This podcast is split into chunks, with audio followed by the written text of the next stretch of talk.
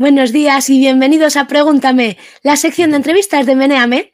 Hoy tenemos con nosotros a Santi Rivas, Star, crítico de vinos, campeón de España de cata ciegas por equipos 2018, líder del colectivo de Cantado, la cuenta que divulga la cultura vínica en redes sociales, autor del libro, que no sé si lo tienes a mano. Aquí. muy bien, muy bien. Premio para el entrevistado de la semana. Deja todo, deja el vino en donde nos descubre el consumo de vino como una manifestación sociológica. Tampoco os podéis perder su video podcast Instacata Show, donde entrevista a personajes mediáticos, ya sean del mundo del vino o totalmente ajenos a él. Además, colabora en Sobremesa, donde tiene una columna de opinión, Beber Magazine, Squire u Hola, publicaciones en las que aprovecha para recomendar diferentes referencias. Buenos días, Santi, ¿qué tal? Hola, buenos días, ¿qué tal? ¿Cómo te llamo? ¿Patch? ¿Te llamo Patch? Claro. Vale, Patch, vale. Bien. Pues me llama Patch todo el mundo. Bueno, pues, pues, pues, entonces me sumo a eso, claro. Claro, pero pues. yo como quieras, yo mi nombre es flexible. O sea, me puedes llamar María, Raquel, o sea, respondo a todo. Bueno, no, no, no, yo me adapto, yo me adapto. pues nada, pasamos a la primera pregunta, que hemos entrado un pelín tarde, ¿vale? Venga. La primera es obligatoria para todo el mundo y en esta ocasión la manda ingeniero de palillos. Para acompañar un buen vino tinto, ¿cómo debe ser la tortilla? ¿Con o sin cebolla? Sin cebolla. Vale. Yo soy de sin cebolla. Sí. Sí, sí, sí. Pero bueno, que con, a, mí la única que me molesta es la que tiene la cebolla caramelizada. ¿Sabes? Esa muy mal. ¿Sabes? Esa, me genera odio. Pero, pero entre con cebolla y sin cebolla, dándome un poco igual, pues prefiero eh, eh, sin cebolla. Sí, sí. Vale. Ya sabes que nuestros usuarios ya te han clasificado, te han metido en el cajón de los cebollistas y ahora ya tendrás que sufrir las consecuencias. ¿Cuáles son? ¿Cuáles son? No, no, no, te dejamos que. No. ¿Tengo algún descuento? Lo averiguarás en los próximos minutos. Van a, pasar cosas. sí.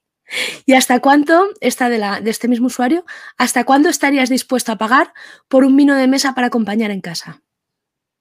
Bueno, eh, es que vino de mesa es, una categoría, vamos a decir, legal, ¿no? Un vino de mesa puede ser, puede ser aquel que no esté adscrito a ningún tipo de denominación de origen o, vino de la tierra o todo eso. Entonces, eh, no, tiene por qué tener nada que ver con la calidad del vino.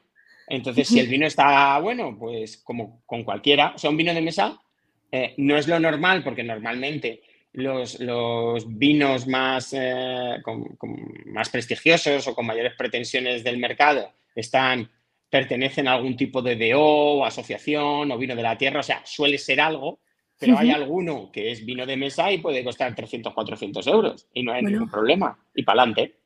Si está bueno, claro. no, no hay límite. Muy bien. La segunda pregunta la manda Carmen y dice, mira, llevo toda la vida en Mallorca y soy más del vino tinto, pero Gorgollasa no lo conocía. ¿Qué opinas de los vinos de Vinisalem o Vinisalem?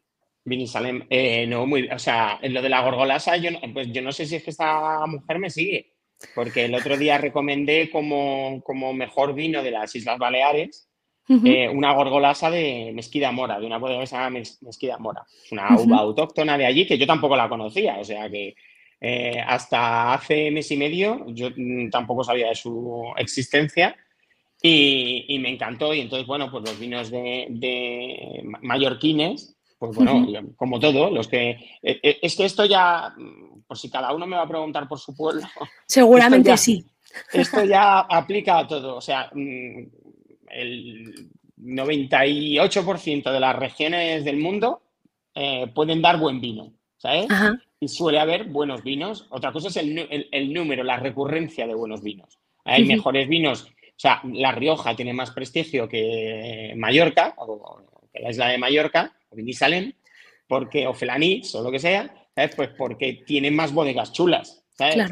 Pero por nivel, hay bodegas en Islas Baleares, pues como la que acabo de decir, Mesquida Mora, como 4 kilos, como el proyecto del OIC2 Sistema Binari, eh, y me dejaré muchos más. Ah, bueno, Katy Ribot, eh, cosas más clásicas como Anima Negra, como Miquel Gelabert, tal, pues que, hacen grandes vinos. Eh, por nivel de lo mejor que puede haber o, al nivel de cualquier otra cosa. El tema está que en vez de haber 200 bodegas así, pues hay 7. Pero eso aplica a todo. O sea, si alguien me va a preguntar, en Albacete hay buen vino, hay buen vino. En Rumanía hay buen vino, hay buen vino. En Serbia hay buen vino, hay buen vino. ¿Sabes? O sea, no sé, o sea, te tenía que ir a Camboya o algo así para que te diga que pues, pues no creo que haya buen vino.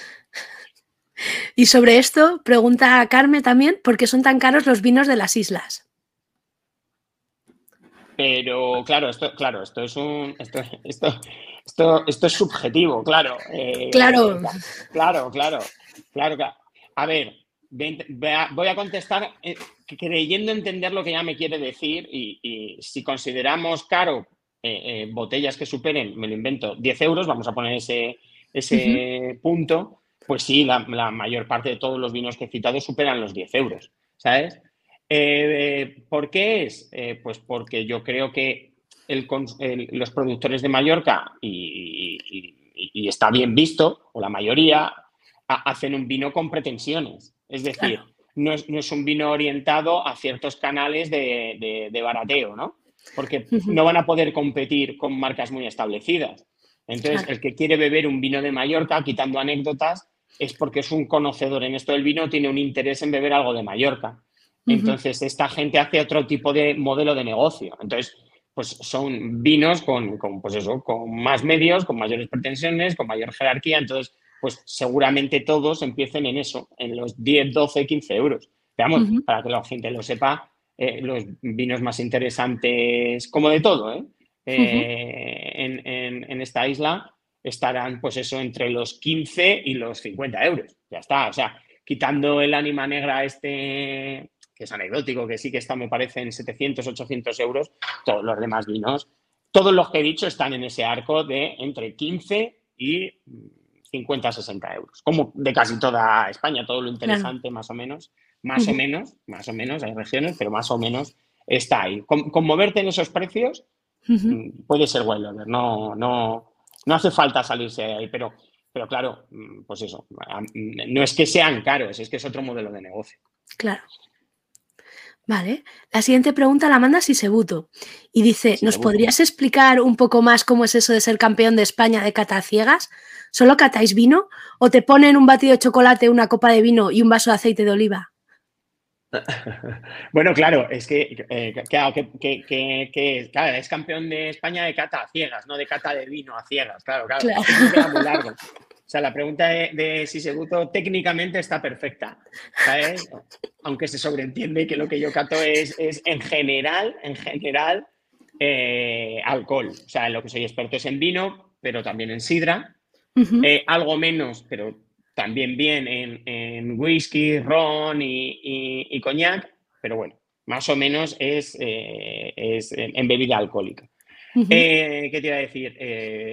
Este, en, lo que fui campeón de España de cataciegas es de vinos, yo las competiciones que hago son de vinos, ¿vale? Y lo que te ponen es vino. O sea, el campeonato de España en concreto de, de, de cata, el campeonato de España, que es por equipos, de cata de vinos, lo que te ponen es, creo que en este son, pues no sé si son nueve vinos, no, me acuerdo, eran nueve o once vinos de cualquier parte del mundo y el que más acierte pues se lo lleva. Pero es por equipos, o sea, yo soy campeón, en, este caso con otros tres compañeros que formaban mi equipo, ¿no? Que, le mete la salsita, ¿no? O el, o, el, o el rollo de que te tienes que poner de acuerdo. O sea, a ti te puede parecer un vino y al otro otro, y claro, de ahí tienes que intentar salir amigo también de esa persona. Claro, ¿no? claro y, e intentar acertar. Entonces, bueno, una de las cosas más complicadas que tienen este tipo de campeonatos o de concursos no es solo saber catar, que eso se te presupone si estás ahí, es saberte poner de acuerdo con tu compañero. Claro. Pero ¿cómo, cómo de preciso hay que ser? Decir, no, mira, este es un, pues eso, un Lágrimas Verdes de Ribeiro del año 2012. O lágrimas negras, lágrimas negras. No tengo ni idea de vinos ni de nada en la vida.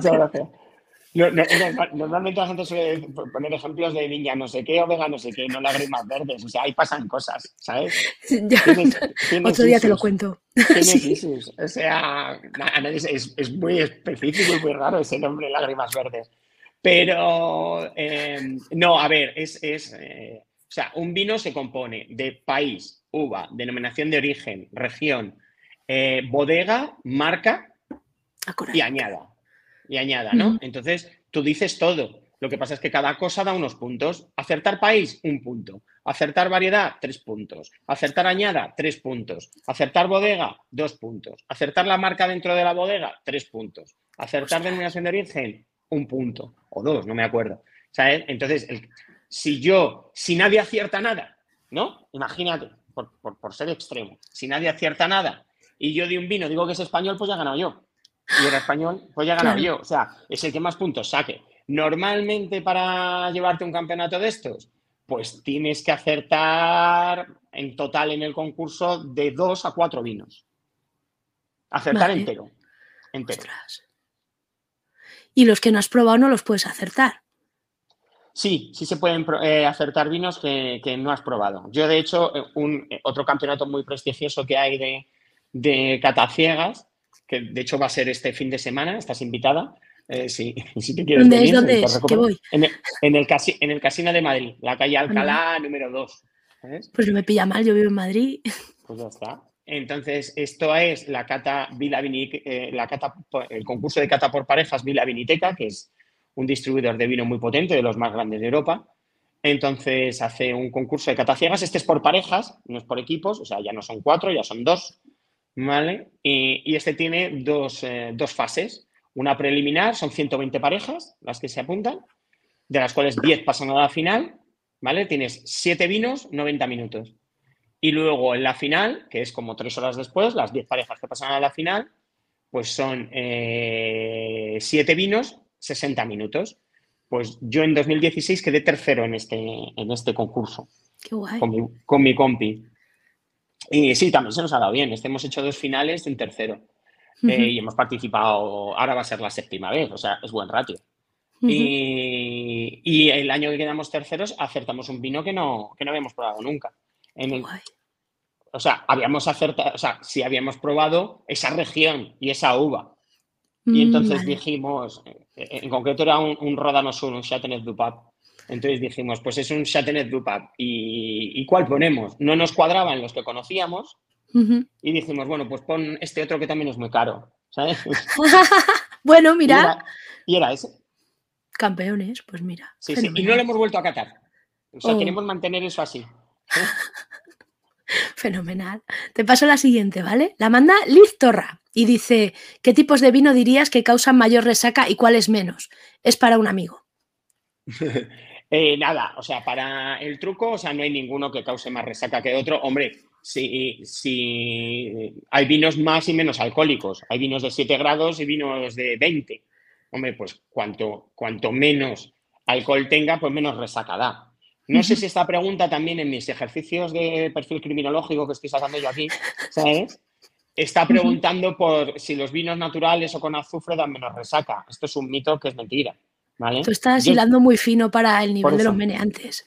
Bueno, pero, yo, siempre he sido muy de respetar al público y lo trato como un igual. muy bien. Aunque no lo merezcan, pero yo lo trato. No, no, lo merecen, lo merecen. Ah, pues lo merecen. Nos, pues dan, nos, pagan los sueldos. Pues, entonces, pues entonces más a mi favor. Entonces, entonces, si va por ahí, no. Ahora, si va por graduación, sí, es que puede haber una diferencia de 12, 13 grados entre un vino y otro. Es mucho, Entonces, bueno, los vinos con menos grado pues darán menos resaca. Aún así, el truco de, los pros, como yo, es beber agua. O sea, entre vino y vino siempre intentar beber agua. O sea, va costando y según va pasando la velada, más va costando, ¿no? Porque te acuerdas menos, porque te relajas, porque ya estás un poco mostoflor, ¿sabes? Y, pero la clave, la clave es ir bebiendo agua. Vale. Hidratándote, vamos. Vale. La siguiente pregunta la manda El Vago y dice, ¿nos puedes regalar alguna recomendación random de algún vino tinto que lleve Sira, Saira, S-Y-R-A-H? Sira, Sira. Ah, vale. Dice, si digo tinto a secas o tempranillo, nos podemos morir. Eso ya no lo sé. Lo, segundo, no sé. Eh, ahí ya no voy a hacer. Eh, no, voy a empatizar a nivel criminológico con esa segunda aseveración. Eh, pero con una Sira random, pues mira, yo le digo que cualquiera del sur de Francia, bueno, del Ródano, que sería el norte del Ródano, pero bueno, el norte del Ródano sigue siendo el sur de Francia. Entonces, es donde se hacen las mejores sirá del mundo. O sea, que yo le recomendaría esa. En Australia también se hace muy buena sirá, en Estados Unidos. Eh, en España, no. Así que yo ahora mismo hay gente que hace cosas dignas, pero para recomendar, para recomendar al vago, pues no. Eh, le recomendamos una. Y luego ya cuestión de precio. O sea, ya, bueno, pues eh, creo que Stefano Oyer hace muy buena. Tiene sira de todos los precios. La mejor sira del mundo para mí es una que hace un señor que se llama Thierry Alemán. Ese sí hace vino natural. Eh, es Cornas, norte del Ródano. Y no es un vino caro si tienes el cupo, es decir, si puedes acceder al vino directamente. Creo que es un vino de 40-50 euros, pero si no, es un vino que ha sido gentrificado y, en tiendas y tal estará en unos 400, 500 euros. Ya ahí se, dispara un poco. Madre mía. Pasamos a la siguiente. Bueno, es la mejor. Es la mejor. Hombre, claro, sí. Esto aquí, si él, o sea, ya que te vas a beber un vino, pues bebete uno que esté bien, claro. Claro. Así que la siguiente la manda Pineful. Y dice una pregunta que no te esperabas, eh, emoji troll. ¿Qué vinos tintos recomendarías por su buena relación calidad-precio para consumo más o menos habitual de una o dos botellas por semanas? A mí últimamente me gustan casi todos y de cualquier región, a pesar de que estuve 25 años sin poder probarlo por un mal ciego de cariñera y, moscatel en mi adolescencia. Bueno, mira, eh, más que un vino le voy a, eh, decir recetar. Venga, receta, receta. Le voy a recetar dos bodegas que tienen bastante gama y son muy asequibles una es mm, posiblemente la que yo considero la bodega mejor relación calidad-precio del mundo.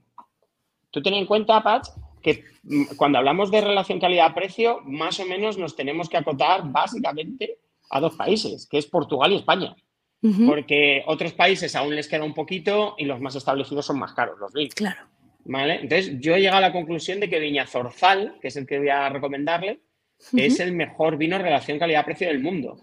O sea, los tiene, tiene un montón de gama, o sea, hacen como, pues no sé, 6, 7, 8 vinos.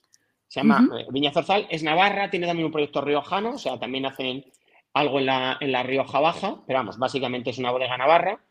Y también los tiene caros, ¿eh? también los tiene de 50, 60 euros, ¿no? Eh, y eso está muy, muy bueno, muy, muy bueno. De, hecho, deberían ser más caros esos vinos.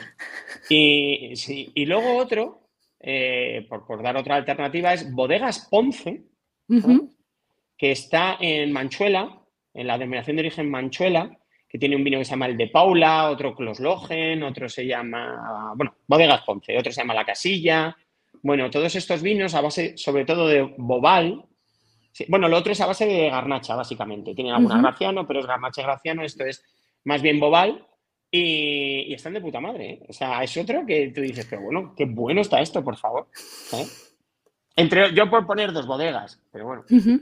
Bueno, pero mira, sí, que se vaya a su bodega de confianza y que pille los vinos y luego nos cuente. Claro, además son fáciles de comprar, ¿eh? Tanto Viña Zorzal en internet y tal, como bodegas Ponce, como Enrique Ponce, pues Ponce. Aunque no tiene nada que ver, ¿eh? vale, pues nada, Pineful para ti, tu consulta. La siguiente la banda. unos vinos muy grateful. sí. Yo los de Manchuela los probé el año pasado y flipé, están buenísimos. No tengo ni idea de vino, pero me pareció fenomenal. ¿Te gustaron? Pues lo, mismo, pues lo mismo probaste un Ponce. Pues lo mismo, nunca lo sabremos. Nunca lo sabremos ya. Habrá que ir al ADN mitocondrial para saber esto. Claro. La siguiente pregunta la manda Potopo y dice, en las redes y en televisión he visto más de una vez cómo le hacen la prueba a supuestos entendidos del vino, poniéndoles delante un vino de los normales y haciéndolo pasar por uno caro. El resultado es casi siempre que se dejan guiar por la etiqueta o la descripción que les da el camarero. ¿Existe mucho sabelo todo en el mundo del vino? Sí, bueno, como en todo, pero sí, claro. Eh, a ver, esto, esto, esto, esto tiene un programa en sí. Ah, Te invitamos otro día también.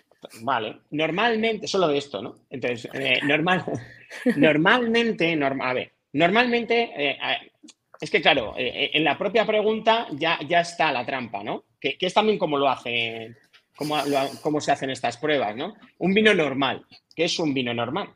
que es un, vino caro. ¿Un vino caro tiene por qué ser bueno? No. No, no, no. Mira, aquí yo voy a dar una norma que a la gente le cuesta ver, pero es así. Los, eh, eh, hay muchos vinos caros que son malos. Ahora, eso sí, los mejores vinos del mundo son caros. Ya. ¿Sabes? O sea, hay mucho impostor entre los vinos caros, pero los vinos buenos son caros. ¿Vale? Es que no es lo mismo. ¿Sabes? Entonces, y luego hay vinos normales excepcionales. Normales, vuelvo a, a tirar de psicología y entiendo que está hablando de precio, de precio normal. ¿Vale? Entonces, hay vinos como los que le acabo de decir a, no sé cómo se llamaba, a Painful, ¿sabes? que, por ejemplo, un vino de, que he probado este fin de semana de Viña Zarzal, que se llama Corral de las Alturas, cuesta 15 euros. Yo con ese vino, a ciegas, puedo machacar vinos de 100 y de 200 y de 300 euros y de 1000 euros. Porque hay vinos de 100, 200, 300 y 1000 euros que son muy malos. Que, que, incluso no, su precio no obedece a un contexto de mercado normal, es que lo pone el bodeguero porque quiere, o, o, bueno, o, tiene, o, han quedado anacrónicos, pero siguen conservando e, ese público, ¿no? Que hasta que fallezca, pues, pues, pues ahí estará, ¿sabes? Entonces, habría que ver cómo se hace una prueba de esas. Porque muchas veces tú dices, ah, pues el de 10 euros hagan el de 100. Ya, bueno, el de 10 euros está mejor.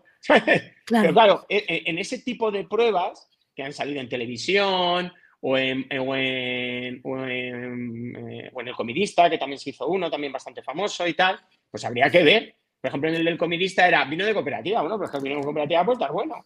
Claro. Entonces, habría que ver en qué condiciones se hace eso. Yo, mm, pero no ya por, ser. Eh, aquí voy a dar dos consejos. O, bueno, un consejo y, una, y, un parecer. Yo he hecho esta prueba con gente no, conocedora, o sea, gente mm, no iniciada, y yo bien elegidos, o sea, he puesto vinos representativos buenos de 10 euros, buenos representativos, vinos representativos buenos de 30, vinos representativos buenos de 100 y nadie ha fallado el precio. Nadie. Ya. O sea, 0%. Aún he puesto, oye, este vino vale 10, este vale 30 y este vale 100. Dime cuál es el de 10, cuál es el de 30 y el de 100. Pero gente que no sabe, ¿vale? Entre gente que sabe también, pero entre gente que no sabe, ¿vale? Pero bien elegidos, no hay trampas. Todos son grandes vinos en su segmento de gama pues nadie se me ha equivocado. Jamás. De, hecho, les insto a. Yo colaboro con un podcast deportivo que se llama Paquetes, que en el cierre de temporada del año pasado hicimos esta prueba con Álvaro Velasco e Iñaki San Román, que vamos, vamos, tienen el paladar de cemento, ¿sabes? Y, y lo acertaron. Y ahora bien, y otro consejo a expertos, ¿vale? y, incluso voy a dar un aviso a navegantes. Cualquier persona que intente hacer eso conmigo, voy, a decir que todos los vinos que pruebes son una puta mierda, porque así tampoco fallas. Claro, claro. Este es una mierda, este una mierda, este. Pero como no sabes la que te quieren liar, ¿sabes? Claro. Y puede haber mucha mala fe en esto, pues yo en esto prefiero no entrar, pero no, no por miedo, porque no tenga. O sea, sea, creo, creo que mi categoría como catador está demostrada en mi currículum en los, en los concursos que antes he citado. Eso está bien, ¿sabes? Y, me va bien en ellos. Lo otro es que no sé qué contexto es. Tampoco es lo mismo un día eh, que, el vino sea, mm, aunque sea peor, pues sea un vino más fresco, que lleve, estás hasta los cojones de catar todo el día y tan solo con que tenga un punto diluido ya te parece eso la hostia.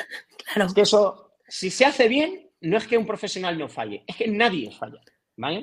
Y si se hace de una manera tendenciosa, cabrona, o involuntariamente, ¿eh? o involuntariamente incorrecta, pues no funciona, es que no, no, no funciona.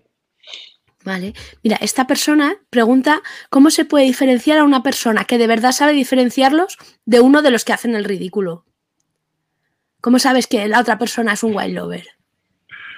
Bueno, por, las etiquetas que maneja. Esto es muy fácil. Esto en cinco minutos de conversación. O sea, si alguien, o sea, vamos a decir que aquí hay red flags, ¿no? O sea, si hay un momento en que alguien te habla de una región o una bodega que, tenemos más que superada, en plan, pues esto es una puta mierda, ¿sabes? Y el tío te dice, buah, es que como me encanta no sé qué. Y tú dices, bueno, este, que ya sé de qué va, ¿sabes? O sea, es como, pues eso, si en el cine, pues a alguien le gusta, pues eso, Midsommar, ¿no? Si a alguien le gusta Midsommar, ya sabes que no tiene ni puta idea de cine. Pues es esto. Pues eh, eh, hay, como en cualquier otra, como en cualquier otro tipo de cultura, ¿sabes? En las que el, consumidor iniciado pues conoce directores, películas, géneros, épocas y tal, ¿sabes? y, el que pues solo ve cuatro cosas o blockbuster, pues le pillas, ¿sabes? Y ya está. Eso es igual. La siguiente pregunta la manda Skywall y dice, por fin, alguien con el peso suficiente como para poner fin al, eterno debate. A la hora de escoger un buen vino para una velada especial, tú eres de coger la marca blanca del supermercado o un Don Simón de pura raza para echárselo a la Coca-Cola. Es más, Coca-Cola o Freeway Cola. Pero, pero él ya está dando por hecho que el vino va a ir en mezcla, ¿no? Sí, Sí, porque luego además hay más preguntas sobre esto. Esto, ah, eh, el vino con Coca-Cola, esto ya, this is a thing. Vale, vale, que, o sea, que él quiere coctelear. Bueno, que compre el que quiera, si tú le va a echar Coca-Cola. es que hay que sepa que no está bebiendo vino, está bebiendo una bebida que tiene vino, que no es lo mismo. Vale. Pero vamos, yo le ayudo, yo para adelante es gastar en una botella de agua para hacer la mezcla de pijos y el conocier real tira de bolsa. Muchas gracias. ¿Cómo, cómo, cómo? O sea, la cosa es, tú ya quieres hacer un calimocho, quieres hacer el vino con Coca-Cola. Entonces, tú vas a tu tienda de conveniencia, pero claro, para hacer la mezcla dentro de la botella de vino ya te cabe un litro y dentro de la botella de Coca-Cola ya te cabe un litro. Entonces tienes que comprar un segundo recipiente que puede ser una botella de agua y vaciarla para hacer la mezcla o mezclar directamente en la bolsa que te dan en la tienda de conveniencia. ¿Tú qué prefieres? Pero, ¿cómo en la bolsa? O sea, ¿el líquido en una bolsa? In de bolsa, sí. Ah, no, no, por Dios. Eh, eh, eh, que se compren, mira, Solán de Cabras las tiene de cristal y yo creo que eso, bueno, hace ¿no? Eh, eh, tienes un efecto más 360, ¿no? Más conocer. 360, yo creo. Sí, sí, no. Botella de cristal de Solán de Cabras. Y con ese agua, con ese agua, si quieren, lo echan en la bolsa, ¿vale? Y se van ah. hidratando de ahí, de la bolsa. De la botella, así como un abrevadero. Claro, claro. ¿Qué es lo que son? Animales. Te paso la siguiente, que la manda, me llamo Mulo y también va sobre este tema, que las ha gustado o sea, aquí no hay ningún Raúl, ¿no? Ni ningún Roberto, ni nada de esto, ¿no? No, y estos... todo el mundo se llama así, ¿no? sí, y estos son los usuarios que sé pronunciar, porque luego hay otros que no los sé pronunciar. Y esos los pongo siempre al final. Así que me llamo Mulo. Yo añadiría si también en el sector enológico está extendido el conocimiento de la sabiduría popular, por el cual se recomienda el chocolate entre cata y cata para limpiar el paladar. Chocolate está entre comillas y no sé a qué se refiere bueno, yo creo que será fumárselo, ¿no? Claro. No, lo sé, yo. Yo, creo que yo, creo que Pacho están hablando de droga. Vale, yo, lo gracias. Que yo, lo que recomiendo es fumar crack. ¿Sabes? Vale. Fumar crack entre vino y vino, ¿sabes? O agua o fumas crack. ¿sabes? Pero si, yo ya por hacer ya el servicio, eh, el, chocolate está como, como hay cierto imaginario colectivo en el cual el chocolate eh, queda como sofisticado en una cata de tintos y tal, pero yo no lo recomiendo. O sea, yo nunca recomiendo tomar algo, una comida más dulce que el vino. ¿Vale? Eso es una norma a fuego. Nada puede ser más dulce que el vino. Vale. ¿Y queso? ¿Queso qué? Que si comer queso entre vino y vino. Ah, sí, sí. Bueno, depende. O sea, a ver, si tú estás haciendo una cata de competición o de crítica, ¿sabes? No pero eso la gente normalmente no lo hace. Entonces, como la gente está bebiendo de manera recreativa, pues sí, hombre. Hombre, lo suyo es siempre eh, probar el vino para saber de qué va con la, boca más limpia posible, ¿vale? Vale. Y luego ya a partir de ahí, pues ya la vas contaminando con lo que sea. Ya sea con crack, chocolate, ¿sabes? cristal o, o queso. Muy bien. Pero por lo menos saber de qué, bueno, verlo, pero vamos, que cada uno haga lo que quiera en ese sentido. Fenomenal. La siguiente pregunta que también va sobre esto es. La manda. No, no, esta no. crack en un piso de Y entonces alguien. Eche el vino dentro del zapato. Bueno, la manda Skywall y dice: ¿Por qué hemos caído tan bajo como sociedad? Como para que, a día de hoy, en buena parte de la península, entras en un bar, pides un calimocho y te dicen que no tienen. Les dices, ¿tienes vino? Sí. ¿Tienes Coca-Cola? Sí. ¿Tienes hielos? Sí. Pues me lo juntas en un vaso. Y hay sitios en los que me he ido diciendo, pues ahí te quedas, en los que me han llegado a decir que no. ¿En qué momento la cliente. cliente. ¿En qué momento la hostelería decidió que el calimocho no es digno? Pues, pues esto me pilla. O sea, no, no, no, tengo una opinión. ¿Sabes? Yo sí, yo, a mí sí me preocupa más cómo están desapareciendo las patatas fritas a, partir de cierto nivel de hostelería, que están desapareciendo. Eso sí que me preocupa. O sea, yo creo que ya solo hay patatas fritas en, en, bares de menú y en, los, y en las cadenas. ¿Sabes? En plan, McDonald's, Burger King y esas mierdas. Eso sí que me preocupa que lo que tiene que hacer es tirar, es que lo está pidiendo mal, que pida tinto de verano, verá cómo se lo montan. ¿Sabes? Tinto de verano con Coca-Cola. Es que hay que utilizar un poco de ah, psicomagia. Uh, un tinto de verano, pero el mío con Coca-Cola, por favor. Y ya se lo hacen. Que es que también la gente, madre mía, está más pendiente de ofenderse ¿eh? que de hmm. arreglarlo. Es que son ofendiditos. No les gusta construir. Y otra pregunta sobre esto. que la manda Odein. Y dice, ¿por qué está más bueno el calimocho con vino eh, de cartón que con uno bueno? Es algo que nunca entendí. Claro, es que a saber, es que lo mismo, a ver. O sea, eh, eh, o sea ella dice que, claro, que a saber que, llama vino bueno. posiblemente, posiblemente fuera porque el, vino de cartón es mejor que el que ella está considerando bueno. Ella o él, no sé si es ella o él nunca lo sabremos. Nunca lo sabremos tampoco. Habrá que ir al ADN mitocondrial también. también. También. Yo, mira, una cosa, una cosa que sí hago y me, gusta hacer en Navidad y tal, eh, bueno, yo no, mi pareja que es alemana, eh, hace Glühwein, que es una especie de vino caliente, especiado, con canela, clavo y tal. Entonces, nosotros lo hacemos con vinos caros. O sea, lo hacemos con vinos de 30, 40, 50 euros, de los que no digo la marca porque hay gente que esto se lo toma mal y se ofenden. ¿Sabes? En plan, joder, ¿cómo utilizan? Hijo de puta, ¿sabes? Y, y los años, ¿no? Bueno, ya llevamos años poniendo estos vinos que sabemos que funcionan bien. Y cuando no lo poníamos, los vinos buenos, vinos más, pues eso, de 10 euros o de 5, un poco lo que hubiera por casa, ¿sabes? El, nivel se resentía. O sea, el salto de calidad que hemos dado desde hace tres años para acá es tremendo. O sea, eh, si el, eh, si este chico o chica o chique eh, le hacemos un calimocho con calimoche con, un vino de 50 pavos, lo flipo. Claro. Sería el mejor calimoche de su vida. Pues nada, ya sabes, Odein, a por el vino de 50 pavos para tu calimocho. Sí, róbalo bueno, a ver qué lo puede pagar. Estamos ya aquí incitando a la droga, al, robo, a la revolución. O sea, nos van a cerrar el canal. Bueno. No lo robes. No lo robes. No lo robes. Bueno, eso ya cada uno en su intimidad. Que no nos lo cuenten, sobre todo, y no digan que lo han visto en Meneame. Bueno. la siguiente la manda Windows 95. ¿Cuál es tu denominación de origen preferido? Eh, entiendo que es en España. Eh, Rioja. Vale. Rioja. Eh, pero por lo que decía antes, es que es la que mayor cantidad de vinos buenos tiene. ¿Y qué vino de supermercado común recomiendas? Vino, vino que se, bueno, vino de supermercado, a veces pensamos que es como un tipo de vino y a, veces lo es. Pero bueno, vino de supermercado es aquel que se vende en un supermercado, ¿no? Y, si el supermercado es el corte inglés, hay Vega Sicilia, ¿no? Claro.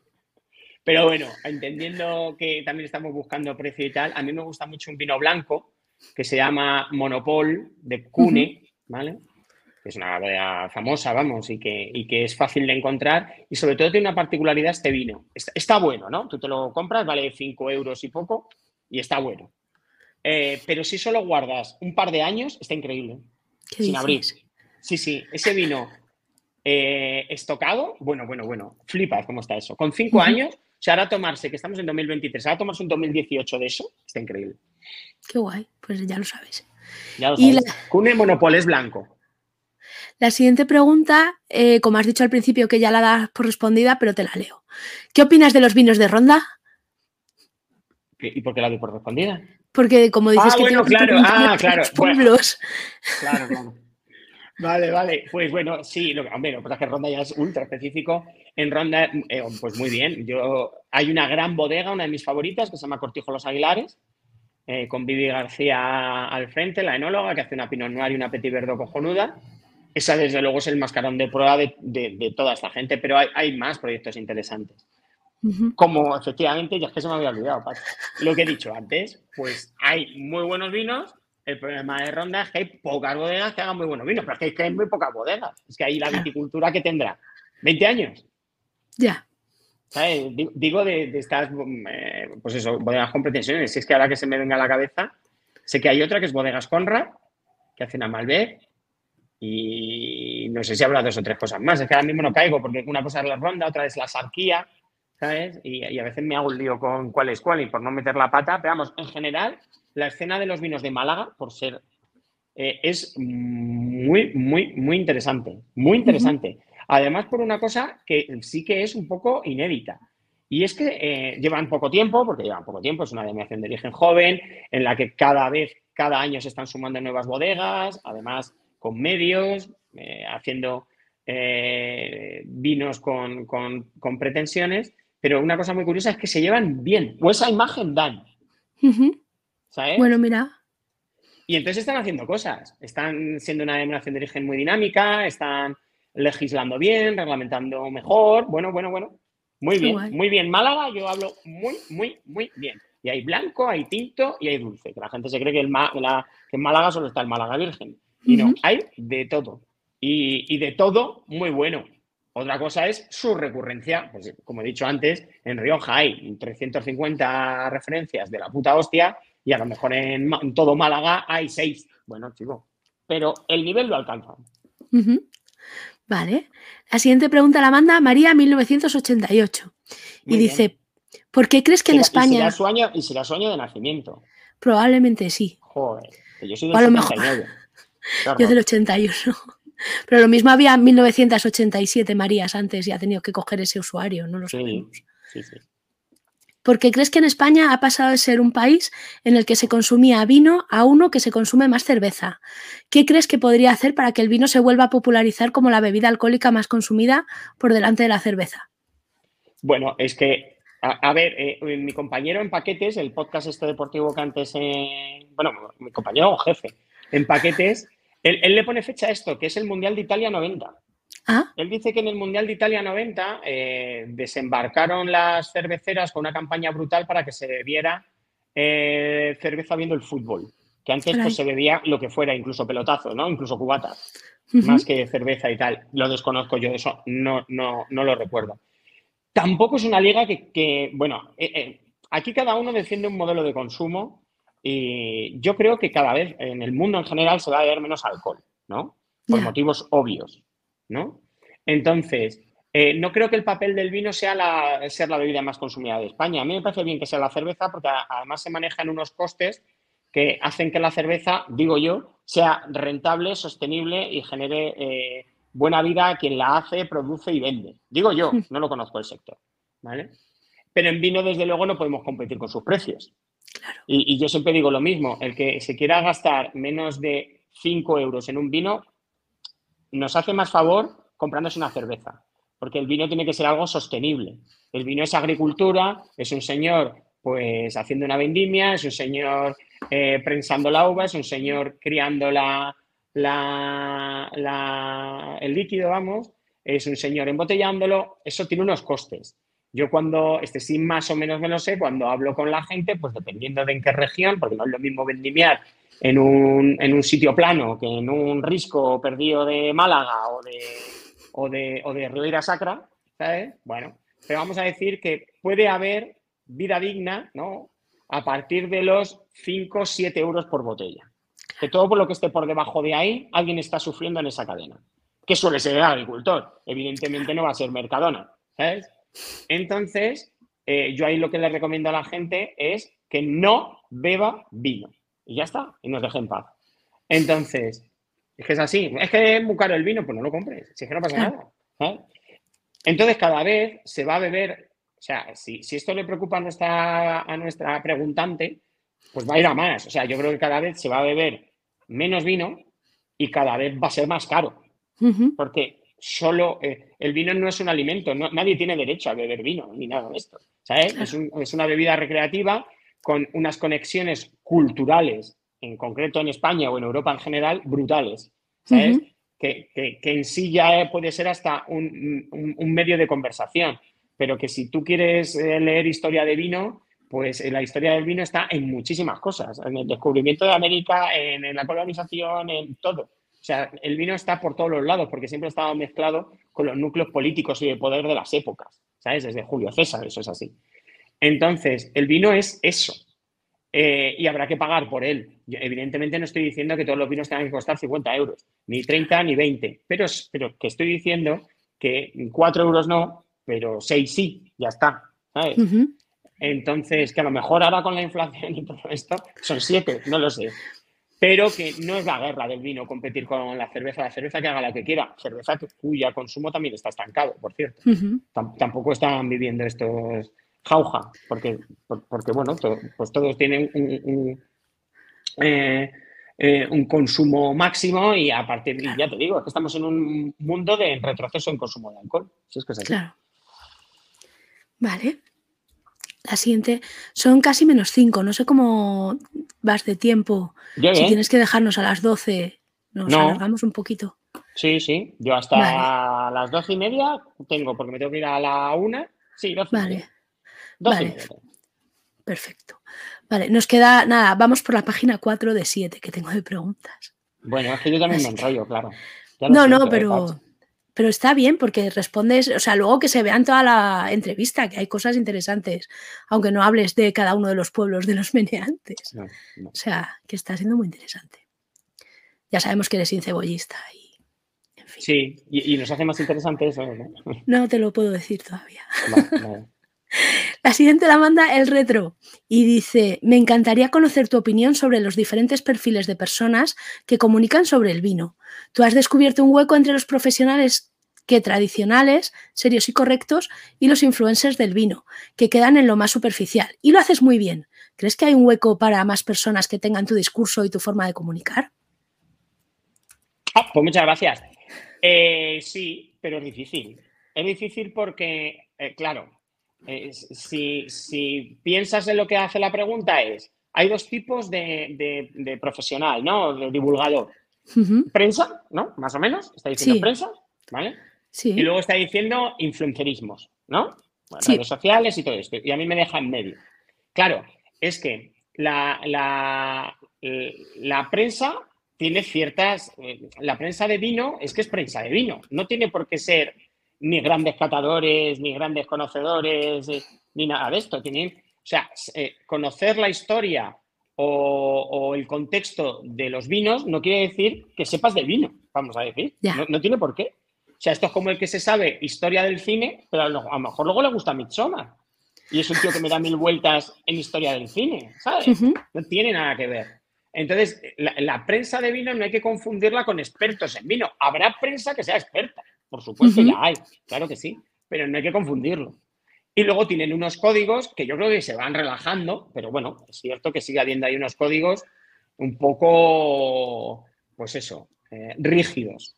Pero el problema yo lo veo, pero bueno, esa profesión existe, seguirá existiendo y no creo que sea el, motivo de la pregunta o, el total objetivo. Luego está la otra, que son los influencers. ¿Qué problema tienen los influencers? Muchos. Pues claro, ellos, bueno, muchos. Pero digo, en los del vino, que más o menos, porque aquí tampoco quiero ser injusto, los hay buenos, malos y regulares, pero más o menos los que aparecen y desaparecen, o los que van a acabar desapareciendo, son aquellos que, bueno, empiezan a divulgar, cogen buenas fotos, a lo mejor eh, eh, esto va generando eh, una ventaja acumulativa. O sea, si tú empiezas a ir a Saraos, te invitan a más Saraos y vas probando mejores vinos. Así me pasó a mí, ¿no?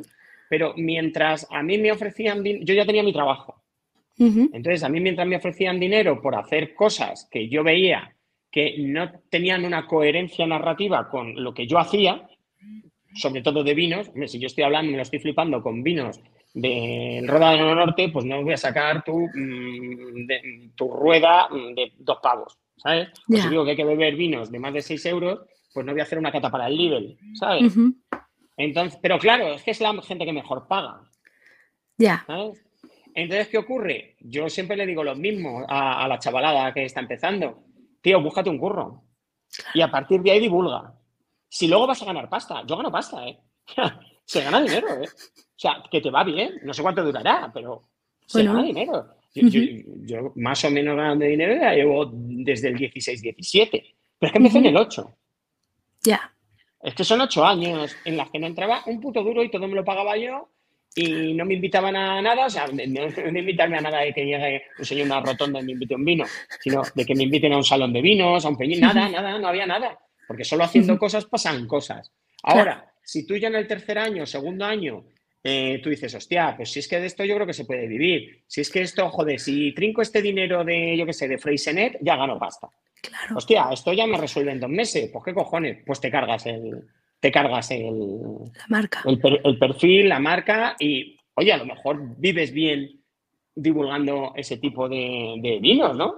Hay gente que lo hace y, no sé, no la veo debajo de un puente. Pero claro, ya no es lo que está preguntando no está preguntando. Entonces, claro, ya ahí pierdes prestigio. No estaría yo aquí en Meneame. Hombre, que te hemos pagado bien por la entrevista, como a todos los entrevistados. Ah, qué de dinero me va a llegar. luego, luego, luego lo miro, luego miro, luego, refresco la aplicación de BBVA. Exacto, en tu cuenta. Vale. Pues eso, entonces eh, hay, una cosa, yo tengo una amiga bodeguera que me dice que e, ella es eh, granaína, eh, pero vive en, la zona de Ribeiro, y me dice, tú estás en una piscina que nadas solo. Mm. Y ella lo dice como algo bueno pero para mí es algo malo. debería sumarse más gente. Lo que pasa es que es complicado. Es complicado porque, porque tienes que hacer una apuesta eh, personal potente. Bueno, en primer lugar te tienes que poder permitir, tampoco vamos a. Eh, claro. ¿Sabes? Esto no es si sueñas, puedes. ¿Sabes? No. Yo también he tenido un contexto muy amable en ese sentido. ¿sabes? Entonces, pero primero te tienes que proponer, decir, voy a hacer un contenido de entretenimiento, que esto luego no todo el mundo se lo propone. Voy a entretener, voy a divulgar. Y voy a divulgar tratando a la gente como seres humanos, ¿sabes? No, como sois de, como no sois del vino, es que vino marido con tu bolso, que vino para no sé qué, que vino para mi puta madre, ¿sabes? Que estas mierdas. Eh, compra un vino porque es la botella azul que chic, ¿sabes? Estas gilipolleces, que hay hmm. mucho, hay mucho. Claro, primero tienes que tratar a una persona como un ser humano normal, ¿sabes? y luego molestarte de tener el conocimiento y la integridad para llevar esto al máximo nivel. Y ahí, ahí, 10 años después de que empiezas a hacer eso, empieza a entrar dinero. Ya. Claro. Entonces, búscate un curro y hazlo a la vez. En mi caso, no, no, voy a dar otro consejo que no sea el que yo he hecho. Claro, claro, si es que tampoco. Podría poner una academia, ¿no? te voy a enseñar a ser yo, pero no te va a salir. Hombre, es que. Claro. Hombre, yo te, digo una cosa que, que, yo me topo con muchos señores, sobre todo, que, han ido a tres cursos de cata y te ponen la cabeza como un bombo. O sea, yo el mes pasado estuve con, eh, en una cena con gente que no conocía y uno, mira, ¿ves aquella botella? Vale 300 euros. ¿Ves aquella? Vale 400. Las he probado las dos. Y yo, ¿por qué me cuentas esto? O sea, ¿por, qué? Si te acabo de conocer. Hombre, pero te quiero decir que tiene una polla increíble. Tengo una polla. pero, tío, pero que quiero hacer. Lo siguiente, lo siguiente era, te, quiero follar.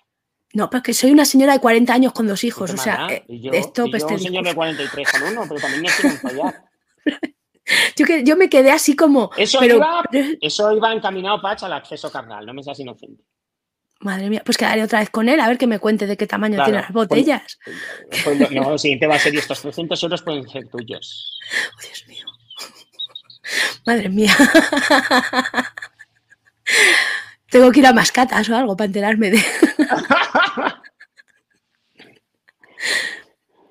en fin, madre mía. Te paso a la siguiente pregunta, que nos vamos del tema. La manda MJMX, que este usuario manda un montón de preguntas. Así que te las hago de una en una y, y me vas dando.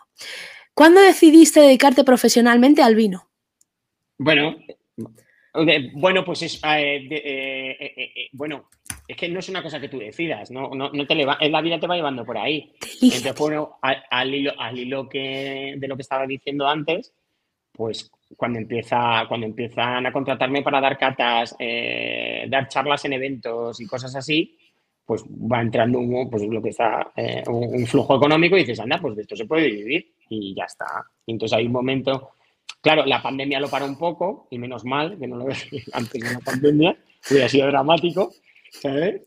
Pero, pero como fue, pero, pero ya y ya daba para, hacerlo. Es, es una cosa que tú dices, vamos a ver, el día tiene 24 horas yo teniendo el trabajo A y el trabajo B, gano tanto, pero creo que voy a morir en, una cuneta en un día de estos si sigo este ritmo vital, ¿sabes? Con lo cual algo tengo que dejar. Eh, eh, y en mi caso a mí las dos cosas me gustaban, lo financiero, yo me dedicaba al mundo financiero. O sea, este no es un caso de, burnout ni nada de esto, de uy, qué asco. No, no, a mí me encantaba también lo otro que hacía, pero el otro veía mi ciclo más agotado, de, de decir, joder, que el otro ya que es un poco hacer todo, es repetir mis funcionalidades todo el rato, ¿no? O sea, ya más o menos he hecho todo lo que tenía que hacer, ¿no? Y en el vino eso nunca pasa, nunca, jamás, ni pasará. Entonces, pues, pues eso, y, te puedes permitir económicamente hacerlo, pues ya está. Pero es la vida la que te sitúa, ¿no? Es tú un día de, pues me he levantado, me he levantado bueno, vino, claro. Me he levantado vale. Star. Pues la siguiente pregunta es, ¿qué formación te ha resultado más útil en tu trabajo? Bueno, no tengo ninguna, o sea que fenomenal. Maravilloso. A ver, esta tiene truco. Eh, evidentemente he ido, yo llevo eh, bebiendo, eh, yo empecé a beber vino en el año 96, buenos vinos, en el año 96, yo tenía 16 años. Y luego a partir de principios de los 2000 ya el consumo fue eh, recurrente y de nivel y ya yendo a un montón de catas y todo esto, ¿sabes? Y en un entorno en el que eh, eh, gente mucho más mayor que yo, ¿sabes? Que podía costearse esas botellas e invitarme, ¿sabes? Pues me, sumaba a sus, a sus, pues eso, a sus saraos. Cursos, no he hecho ninguno. Ahora, me he bebido el Nilo, el Ganges y el Amazonas seis veces eso no, por eso vuelvo a no querer ser hipócrita, no es, no, yo es que pienso y ya soy genial. No, o sea, hay mucho trabajo de cata detrás, pero, y, ese trabajo te lleva a formarte, pero es, pero es una autoformación. Es decir, anda, ¿y por qué la Cabernet Franc del Loira es tan acojonante? ¿O cuántas Cabernet ¿De dónde viene esto? Pues vas a buscar eso, ¿sabes? Y entonces te lo aprendes. Anda, ¿y por qué champán hay tanto apellido alemán en las etiquetas? ¿Esto que, cómo, cómo pudo ser esto? Pues te lo aprendes, ¿sabes? Entonces son, o sea, eh, eh, al final llevo, pues, no sé, 20 años formándome y no paras, porque ya, lo que vuelvo a decir es que de esto nunca se acaba, ¿sabes? Entonces, llevo 20 años, pero no he ido a una escuela de nada de esto. Vale. He sido autodidacta. Pues mira, campeón. La siguiente, ¿cuánto humo hay en tu sector? Bueno, como en todos. Como en todos, eh, eh, mi sector es parte de la sociedad del espectáculo, entonces, ni más ni menos que en el resto. Creo que tenemos muy mala fama en ese sentido, porque, porque sí, porque se ha hecho un mal trabajo comunicativo, tanto a nivel de prensa como de bodegas, como de hostelería en el mundo del vino, pero yo ahí animo a la gente a que se acerque ahora, que ya no es tan así. O sea, yo creo que ya el cliché este de cata aburrida, de sumiller, con vestido de gilipollas y tal. con el donus llevan colgando. Pero, sea los sumilleres Michelin van tatuados con crestas, no sé que a lo mejor es otro postureo, entiéndeme. A lo mejor no hemos avanzado nada. Pero, pero que te quiero decir que ya el mundo es mucho, mucho, mucho, mucho más relajado y el del vino, por, ende, también. Eh, igual que las catas estas taninas, no sé qué, también, tú, vas a una, tú vas a una feria de vinos y te lo pasas bien. Es un, es, un botellón, pijo. Qué guay. Como, con vasos en vez de bolsas de plástico para. Con copas. Exacto. Vamos, de una bolsa a mí eso me ha dejado loco. ¿eh? O sea, me vengo impactado. O sea, creo que leo la autopsia de un crimen horrible y me vengo menos impactado, que lo de beber de una bolsa. Beber de una bolsa. Es que los botellones. ¿Pero con una pajita o qué? No lo sé. Una bolsa? Además, la bolsa a lo mejor metiendo el vaso. Además, eso está sucio. Eso sí, eso sí. Pero yo qué sé, si metes el vaso, ¿sabes? Haces ahí como, yo qué sé, no tengo ni idea. Qué, qué, horrorizado. Pregunta eh, también, ¿cuánta parte de tu trabajo se hace durante la cosecha, fermentación, embotellado hasta que se vende? ¿Eh? Pero eso la vendimia, o sea, no mi trabajo. tú no, Yo no, eso son. esto también es un error muy común. Hay, veces que la gente, para decir que alguien sabe un montón de vino, le llaman enólogo, sommelier, son profesiones diferentes. Yo soy divulgador de vino, con lo cual lo que tengo que saber es divulgar y, calibrar en la calidad de un vino, ¿vale? Tengo que decir, este vino es bueno, en mi trabajo es decir, este vino es bueno y te, voy a hacer que te enteres. O hay un concepto, ¿no? O, voy a desarrollar un concepto porque hay un, fenómeno de vinos nuevos que, responden a un conjunto en común. Eso es un concepto y lo voy a divulgar. Que yo sé lo que creo que es lo mejor. Eso, ¿sabes? Pero eh, yo no hago vino. Entonces, cuando me dicen, pero eres sumiller, ¿no? Un sumiller es alguien que trabaja normalmente vinculado a hostelería y, sabe catar un vino, pero también lo que hace es gestionar la bodega de un sitio y vender vino.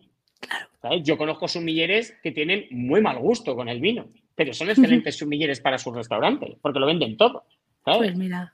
Pues ya está. Y un enólogo que mucha gente piensa, bueno, esto ya es la, cumbre, ¿no? De la sapiencia. hay enólogos que no tienen ni puta idea de vino, pero saben hacer vino. Ya.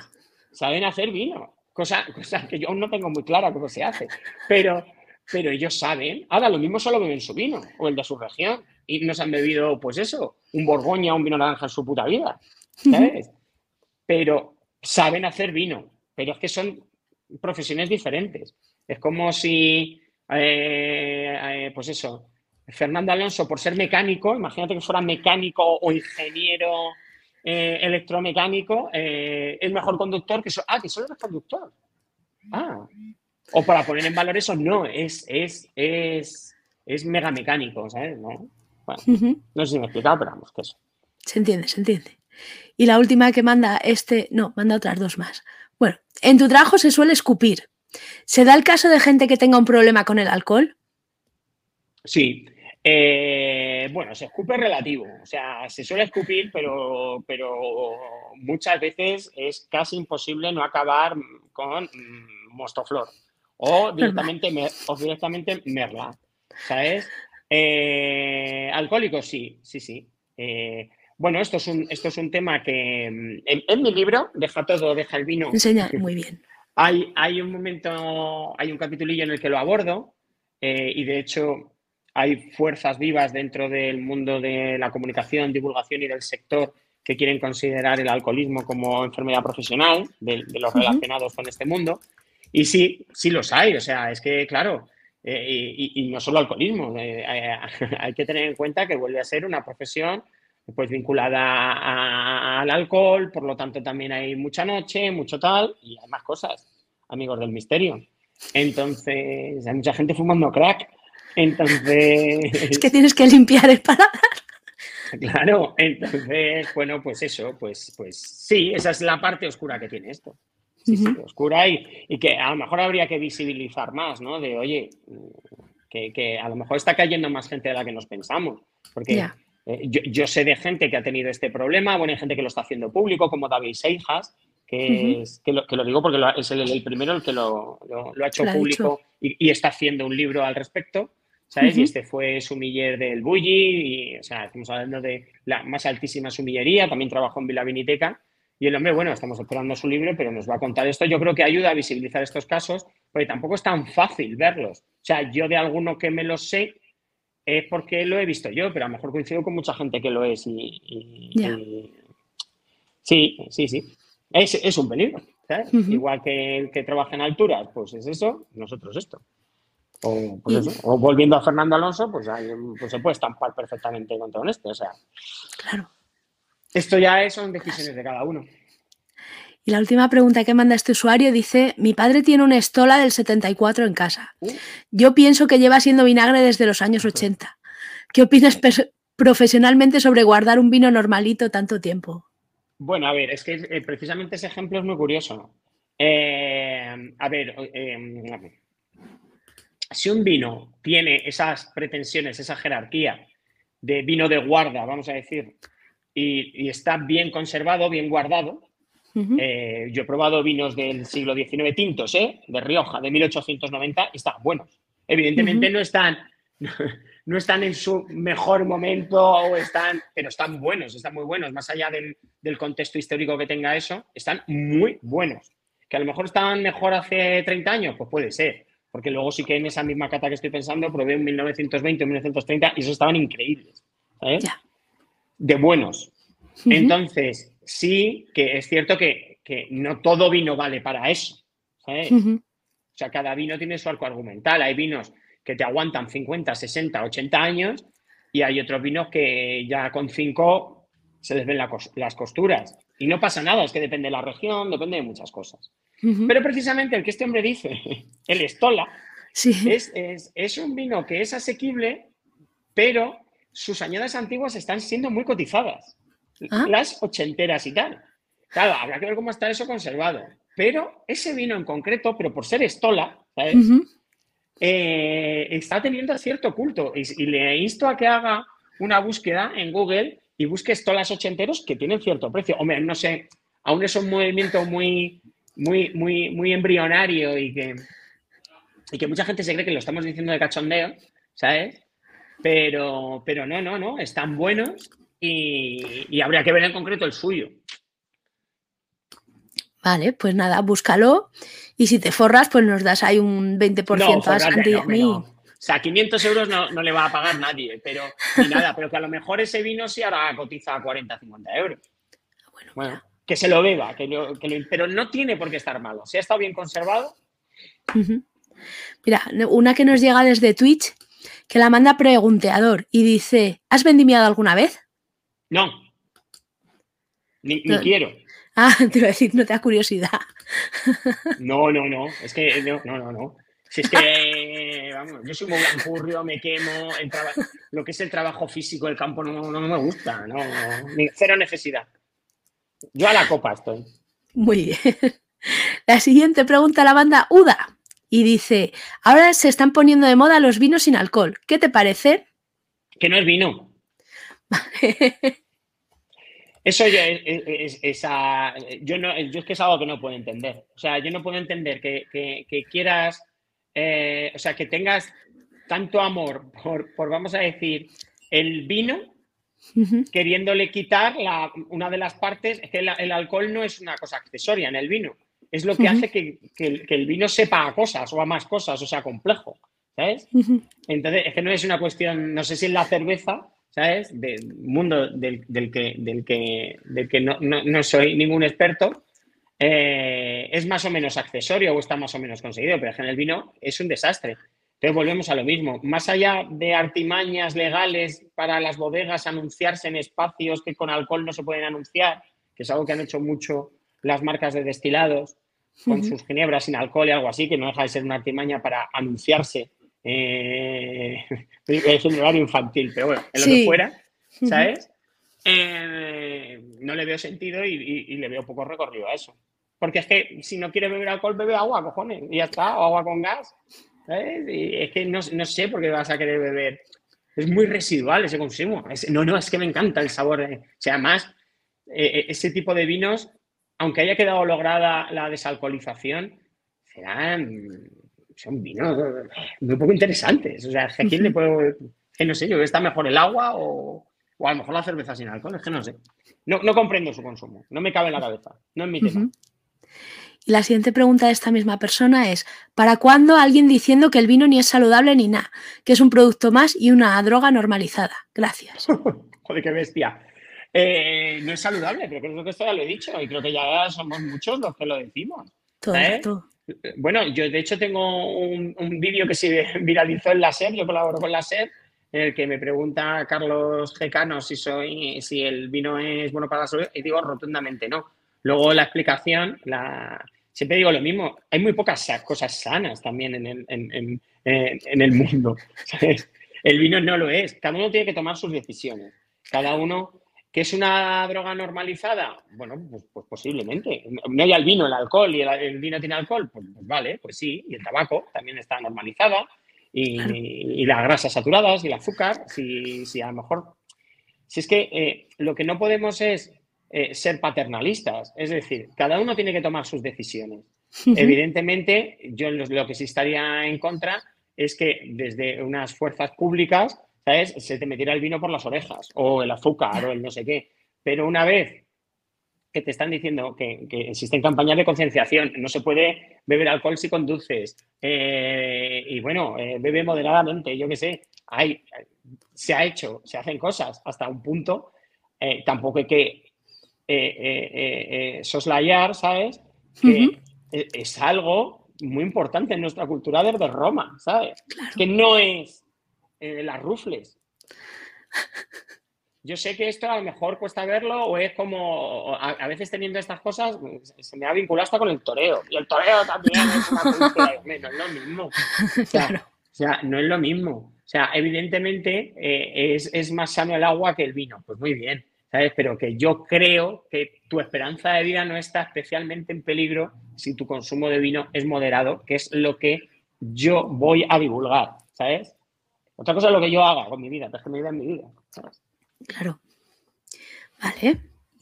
La siguiente Pero se dice, ¿eh? Sí se dice y hay concienciación y cada vez más, ¿sabes? De, eso, de, divulgar esta parte o no negarlo. Porque no negarlo solo hacemos el ridículo. Eso sí que estoy de acuerdo. Es que, claro. La siguiente pregunta la manda Sisebuto. Y dice, una duda. Ya ha hecho una. Pues ha mandado otra. ¿Qué hacemos con él? Ah. Si no me lo salto, ¿eh? No, no, no, pobrecito. Paso a la siguiente. A lo mejor hay dos Sisebutos. No, creo que es el mismo. Oh. Una duda que siempre he tenido. ¿Cómo sabes que esa botella merece la pena guardarla? Como dice un compañero más arriba, lo mismo la guardas un poco y se convierte en vinagre, pero lo mismo te la bebes y has perdido la posibilidad de tener un vino estupendo en 10 años. ¿Esto se sabe antes? No, y es una de las cosas más bonitas que tiene el mundo del vino. Es otra de las derivadas de ver en qué estado de consumo óptimo va a estar un vino. Un vino tiene tres partes. Tanino, acidez y alcohol dependiendo de cómo estén integradas esas partes, pues nosotros vemos, ¿no? Si un vino está muy tánico, pero tiene acidez y sus sabores son frutales, no, no, no, no rollo maderas, pues tú dices, hombre, pues este vino se va a ir arreglando, ¿no? Porque vamos a decir que la acidez es el esqueleto y el tanino el músculo, ¿no? Y el alcohol, como he dicho antes, sería la autopista de toda esa complejidad de sabores y aromas que tiene un vino. Entonces, yo, al menos, como yo lo hago más o menos el sector, es, vemos ese equilibrio entre acidez, entre lo que un vino te hace salivar y lo que te seca la boca, la astringencia, que es el tanino, cómo te seca la boca. Viendo ese equilibrio y viendo la complejidad que tiene de aromas y de sabores, pues decimos, hombre, este vino está muy primario, o sea, te cuesta definir a qué sabe y en otros lo ves nítido y el vino, pues eso, aún está muy astringente o está muy ácido. Entonces, si está muy astringente, pues, pues tampoco va a tener mucha complejidad, en el sentido que la astringencia se lo está llevando todo por delante y en la acidez igual, ¿no? Vinos que parecen zumos de limón. Pues eso habrá que darle tiempo para que adquiera, para que adquiera complejidad. Pero sí que pasa que dices, este vino va a estar bueno dentro de cinco años y lo guardas. Y lo abres y, y seguía muy joven, ¿sabes? O no, o, se te ha pasado. Esto pasa. El, otro, el otro día yo estaba abrí un vino de, precisamente Mallorca, de un amigo mío, del Oicedo, Sistema Binari, que, un poco se me había pasado a abrirlo, o sea, no había reparado en que lo tenía. Y, era un 2016. Y yo, hostia, esto va a ser ya mermelada. ¿Sabes? Pues estaba intacto. O sea, le quedan otros cinco años a ese vino. de, hecho, de hecho, la he cagado. No, Cerraste la botella ahí. No, no, no. Ahí ya no sé. Ahí ya, ahí ya, ahí ya hay que tengo otra botella, pero ya me jode, ¿sabes? Pero, pero yo, ¿qué me pensaba? O sea, en eso te llevas sorpresas todo el rato. Luego, a lo mejor de un vino de una añada evoluciona de una manera, de otro vino de otra añada de otra. O sea, hay añadas estáticas, hay añadas rápidas, ¿sabes? Es que esto es, un, esto es un infierno, esto es muy complicado. Pero vamos, al final, mira, hay un, hay un producto que se llama Coravin, Coravan, que te permite pinchar las, las botellas sin tener que descorcharlas. Ah. Y bueno, a lo mejor ahí lo puedes beber y decir, este dónde está joven, y lo dejas otro par de años. bueno. Suerte, sí, se buto con tus vinos. La siguiente la manda Mando y dice, buenas, ¿sabes si existe algún impuesto sobre bebidas alcohólicas que repercuta directamente sobre el tratamiento de las personas que tienen problemas con el consumo del alcohol? No, que yo sepa, no. O sea, el, vino, y mira que tiene categoría legal de alimento, paga el 21% de IVA, y con lo cual paga el máximo, y el, del vodka, vamos a decir, y, luego ya lo que el gobierno destina sus impuestos. Nuestros impuestos. De todos. Claro, claro. Vale. Pero que yo, sepa, no hay ninguna partida especial para eso. O sea, no creo que seáis de ese dinero para nada. Este usuario... Igual que creo que existe eso del tabaco. ¿El tabaco se destina al cáncer del pulmón? Mm, creo que va toda la misma hucha. Creo que va la misma hucha todo. Yo creo que no lo hay. Pues lo mismo. Vale. Este pregunta también sobre si el alcoholismo es enfermedad laboral, que ya lo has respondido, así que paso a la siguiente. están en ello desde Bruselas. Ah, si pudieras hablar en medio de una terapia de grupo a personas en rehabilitación por consumo del alcohol, ¿qué les dirías? Hombre, a lo mejor yo no soy el más apropiado para dar esa charla a, amigos del misterio. Eh, en Águila para el Sexo vais a invitar a Nacho Vidal. Pues a lo mejor, no lo sé, o a lo mejor si tengo algo que aportar, ahí me pondría en manos del terapeuta, ¿sabes? Y que me diga, mira, es interesante que vengas para que vean a alguien, ¿sabes? Que, que, lo puede llevar o que, o sea, yo, que voy a, que voy a aportar yo ahí. Pues la verdad es que no sabéis beber. Me imagino que me siento ahí. es que no sabéis beber. Hostia puta, ¿sabes? Fumáis poco crack entre copa y copa. Claro, yo que sé, pobrecitos. O sea, es que, claro, tienen esa enfermedad y yo no sé si yo les puedo ayudar porque yo no he caído en ella. Entonces, no, sé desde qué prisma eh, psicológico yo les puedo ayudar. Pero vamos, yo encantado. Todo lo que sea ayudar a la sociedad y hacer una mejor, pero no se me ocurre. O sea, no se me ocurre cómo yo puedo llegar y decir, bueno, amigos, pues, pues no soy como vosotros, por ahora. claro. Pero por ahora. Pero, no lo sé, ¿sabes? Es que no lo sé. Yo aquí, aquí, me presto a ayudar, ¿eh? Y de manera gratuita, pero, pero no sé cómo podría yo ayudar en esto. No sé. Sony 22, ¿vale? Nos quedan ocho minutos y nos quedan Voy haciéndote preguntas y cuando Yo que me creía que no iba a haber preguntas, tú. Ya, pero siempre hay. Y luego encima, depende de lo que te enrolles, a mí me parece, o sea, siempre salgo adelante. Esto llevo dos años haciéndolo y siempre bien. Así que. La siguiente la manda Arjichu y dice: ¿Hay tanta tontería con el vino como parece? Vuelvo a decir lo de antes, eh, como con todo, si es que como con todo, con la moda, con la gastronomía sólida no tontería. Eh, no más, no más que en otro. Sé que responde a un cliché de esnovismo, de putapénico de los 80, 90, que sí que parece ser que eh, la gente del vino era la, más asquerosa con diferencia, pero no es así. No penséis en un tío con un frac bebiendo un Chateau Margaux. Posiblemente el que ahora esté bebiendo un Chateau Margaux eh, ha llegado con un skate, tendrá unas vans, y pues eso, y eso sí, pasta tendrá, pero, pero que el mundo se ha relajado a todos los niveles en todos los sectores. ¿no? O sea, si Louis Vuitton saca chandals, pues imagínate nosotros lo que hacemos. por, ahí, por ahí, ya te digo, superad eso, que yo sé que es el cliché y cada vez que se hacen bromas en, en, los medios es, pues eso, haciendo una cata de su normal o, o diciendo gilipolleces, es, un, es, un, humor muy recurrente, pero creo que ya no obedece a un modelo real. O sea, yo es anacrónico. Vale, la siguiente pregunta la manda el retro y dice, a mí lo que me interesa... También la segunda, eso también es la segunda. Estos es que te han cogido ahí el brazo y no te sueltan. Dice, a mí lo que me interesa saber es por qué o por qué te parece que el vino esté exento de pagar el impuesto al alcohol y, por ejemplo, la cerveza no. Es que no está exento. Es que no sé cuál es el impuesto este al alcohol. A lo mejor aquí me estoy perdiendo, no soy fiscalista. No tengo ni idea. Se paga un 21% de IVA. No sé si luego eso se desglosa de una manera u otra. Pero que yo sepa, el vino paga el máximo de IVA. E insisto, y está considerado alimento. La siguiente pregunta la manda Cecares y dice: ¿A qué es debida la, irrupción de los Gewürztraminer en las bodegas españolas? Gewürztraminer. Eh. Madre mía, todo mi alemán a la mierda. Bueno, es, eh, eh, es, una uva más famosa en Francia, en Alsacia. Pero bueno, esa, pregunta lleva 25 años tarde. O sea, sí, está, está, está cogido el DeLorean para hacer la, pregunta. Esto obedece a una cosa que pasó en España justo al, pues a principios de los 90, finales de los 80, que al entrar en la Unión Europea empezamos a trincar fondos europeos para un proyecto que se llama el de las variedades mejorantes. Que era con nosotros, con todos nuestros complejos del mundo, pues decidimos arrancar nuestras viñedos para poner variedades foráneas. O sea, arrancamos nuestra garnacha o tempranillo o mazuelo para poner Cabernet Sauvignon, Chardonnay o uh que sobre todo en el Somontano se hizo mucho y, tuvo su recorrido eso. Ahora mismo, eh, que sepa que el consumidor iniciado, el iniciado, tiene xenofobia ampelográfica. Es decir, no nos gustan, el, consumidor iniciado no le gusta los vinos de variedades eh, foráneas. Ah. Intenta evitarlos. Hay excepciones, o sea, hay, por ejemplo, antes hablábamos en Ronda.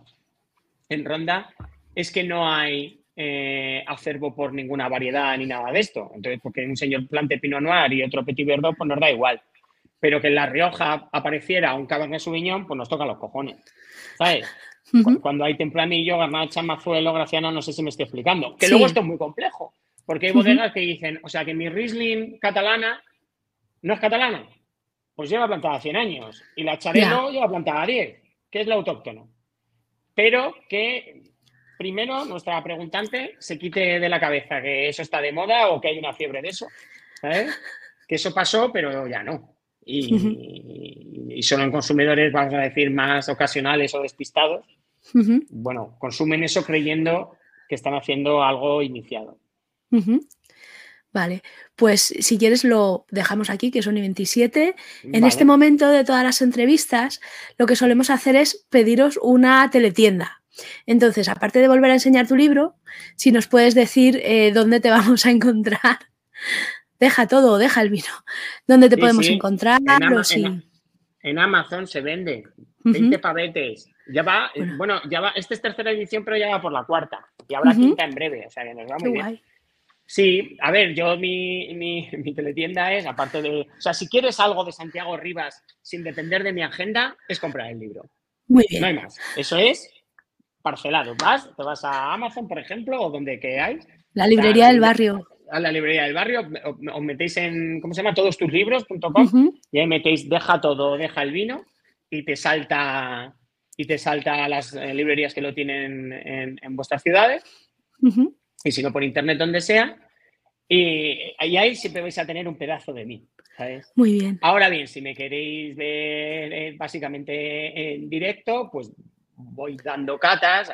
mañana y pasado hago una en Vila, en Vila Viniteca Madrid pero ya está agotado, o sea que eso olvídate. Ahora mismo, ah, sin agotar, no tengo nada. Bueno. que está muy bien, estoy muy contento.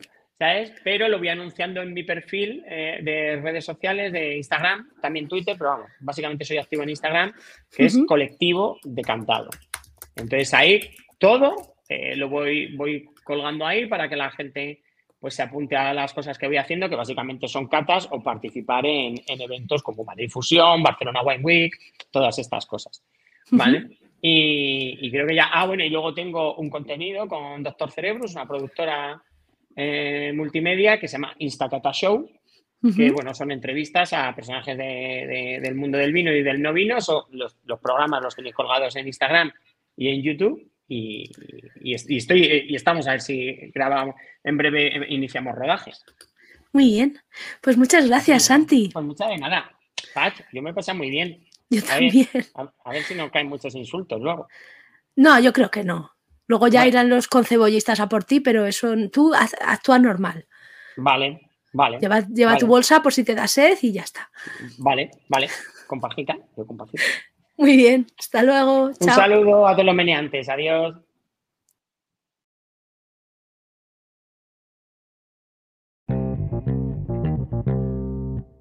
Si has llegado hasta aquí y tienes ganas de más, suscríbete a nuestro canal para estar al día de todas las entrevistas. Y si solo estás aquí por las noticias, te esperamos en meneame.net.